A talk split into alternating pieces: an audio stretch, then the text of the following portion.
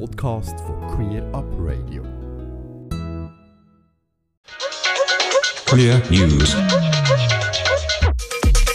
Bern. Ehe für alle tritt im Juli 2022 definitiv in Kraft und aus Vater wird Elternschaftsurlaub.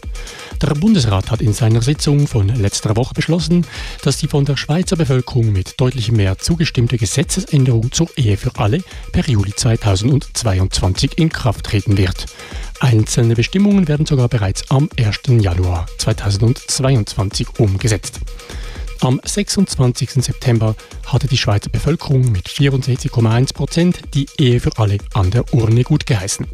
Die vom Parlament im letzten Jahr beschlossene Vorlage sieht eine zweistufige Inkraftsetzung vor. Daher werden erste Bestimmungen bereits per 1. Januar eingeführt. Dies betrifft gleichgeschlechtliche Paare, die im Ausland geheiratet haben. Die Schweiz hat ihre Ehe bislang nur als eingetragene Partnerschaft anerkannt. Ab dem 1. Januar 2022 soll dies ändern. Sechs Monate später, ab dem 1. Juli, tritt dann die gesamte Vorlage in Kraft. Ab dann können gleichgeschlechtliche Paare entweder heiraten oder ihre eingetragene Partnerschaft in eine Ehe umwandeln. Durch die Öffnung der Ehe können ab diesem Zeitpunkt zudem keine neuen eingetragenen Partnerschaften mehr geschlossen werden. Ein Gesuch zur Durchführung des Ehevorbereitungsverfahrens für neue Paare kann bereits vor dem 1. Juli eingereicht werden. Für die Umwandlung der bestehenden eingetragenen Partnerschaft in eine Ehe braucht es hingegen nur eine gemeinsame Erklärung der PartnerInnen auf dem Standesamt. Zusätzlich hat der Bundesrat vor wenigen Tagen entschieden, dass aufgrund der Öffnung der Ehe für alle der zweiwöchige Vaterschaftsurlaub künftig für alle Eltern gilt und somit auch für Frauenpaare. Nach der Annahme der Ehe für alle war unklar, ob der Vaterschaftsurlaub bei gleichgeschlechtlichen, insbesondere bei Frauenpaaren, ebenfalls gelte. Zwei gleichlautende Motionen aus dem Parlament hatten daher den Bundesrat aufgefordert, den Vaterschaftsurlaub künftig zu einem Elternschaftsurlaub zu machen. Auf dieses Anliegen ist der Bundesrat nun eingetreten. Bern. Vereinfachte Änderung des Geschlechtseintrags. Ein weiterer Beschluss des Bundesrats betrifft die Inkraftsetzung der vom Parlament im letzten Dezember beschlossenen erleichterten Änderung des Geschlechtseintrags im Personenstandsregister. Trans- und intergeschlechtliche Personen können den Eintrag ab nächstem Jahr vereinfacht ändern. Ein ausführliches Interview hierzu mit Alex Recher von Transgender Network Switzerland gibt es in, in wenigen Minuten hier auf diesem Sender. Basel. Großer Rat unterstützt schweizweites Verbot von Konversionstherapien. Der Große Rat in Basel-Stadt hat mit 74 zu 14 Stimmen deutlich einen Antrag gut geheißen, der ein Verbot von Konversionstherapien in der Schweiz fordert. Sogenannte Konversionstherapien sind psychologische Therapien, die zum Ziel haben, die homosexuelle Veranlagung eines Menschen in eine heterosexuelle Neigung umzupolen oder die Geschlechtsidentität von Personen zu verändern. Der von zwei GroßrätInnen eingereichte Antrag verlangt vom Regierungsrat im Namen des Kantons Basel-Stadt bei der Bundesversammlung eine entsprechende Standesinitiative einzureichen. Im Mai hatte der Große Rat bereits eine Motion zum Verbot der Konversionstherapien im Kanton Basel-Stadt an den Regierungsrat überwiesen. Mit dem neuen Vorstoß sollen die LGBTQ-feindlichen Praktiken nicht nur im Kanton verboten werden, sondern in der ganzen Schweiz. Auch zwei NationalrätInnen wollen auf nationaler Ebene ein Verbot von Konversionstherapien erreichen und haben deshalb Anfangs Oktober zwei parlamentarische Initiativen eingereicht. Bern. Pink Cross und Los reichen zwei Strafanzeigen ein.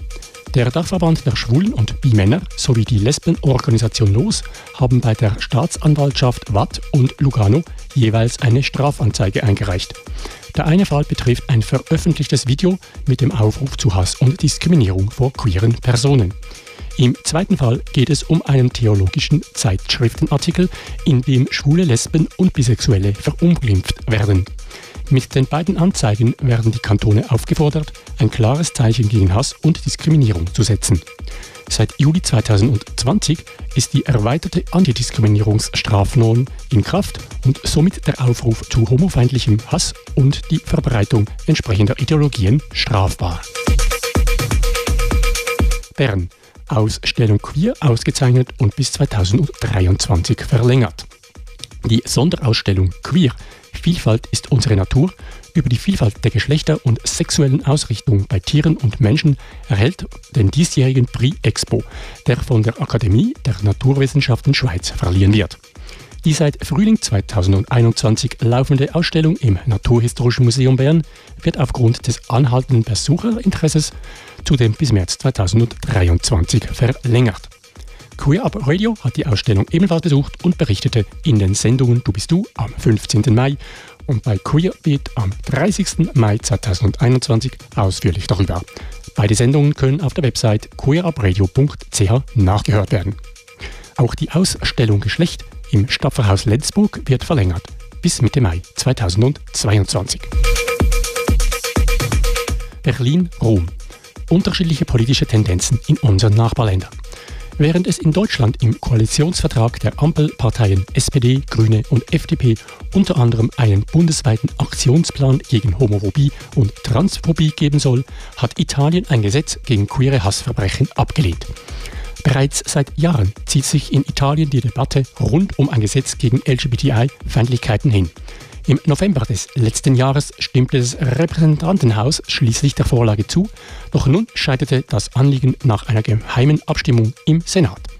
Bereits während der Debatte sorgte der Vatikan im Sommer für Wirbel, da er sich ziemlich direkt in die italienische Politik eingemischt hatte und sich gegen das Gesetz ausgesprochen hatte. IOC legt neue Richtlinien für TransathletInnen vor. Leichtathletik-Weltverband will seine Regeln nicht ändern. In der Diskussion um den Umgang mit TransathletInnen hat das Internationale Olympische Komitee IOC einen neuen Regelrahmen vorgelegt. Ab März 2022 ist eine Abkehr von allgemeingültigen Vorgaben hin zu flexiblen Richtlinien vorgesehen, unter denen jeder Weltverband über die Teilnahme von TransathletInnen entscheiden kann.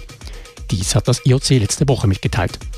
Der Dachverband gibt künftig kein einheitliches Testosteronniveau mehr vor, das von Transpersonen nicht überschritten werden darf.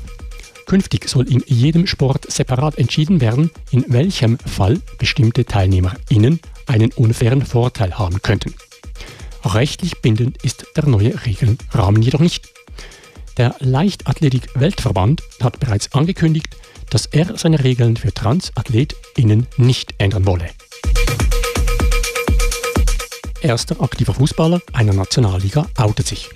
Der Mittelfeldspieler Josh Cavallo hat sich geoutet. Er sei schwul und stolz darauf, ließ er verlauten. Der 21-Jährige ist Jugendnationalspieler in Australien. Mit seinem Outing ist er der einzige offen schwule aktive Profifußballer in einer der höchsten Ligen weltweit. Über sechs Jahre lang habe er mit seiner Sexualität gekämpft und das Gefühl gehabt, sich verstecken zu müssen. Seitens seiner Familie und seiner Mannschaft erhalte er volle Unterstützung. Andere Profifußballer haben sich bislang meist erst nach ihrem Rücktritt geoutet, so unter anderem der deutsche Thomas Hitzelsberger.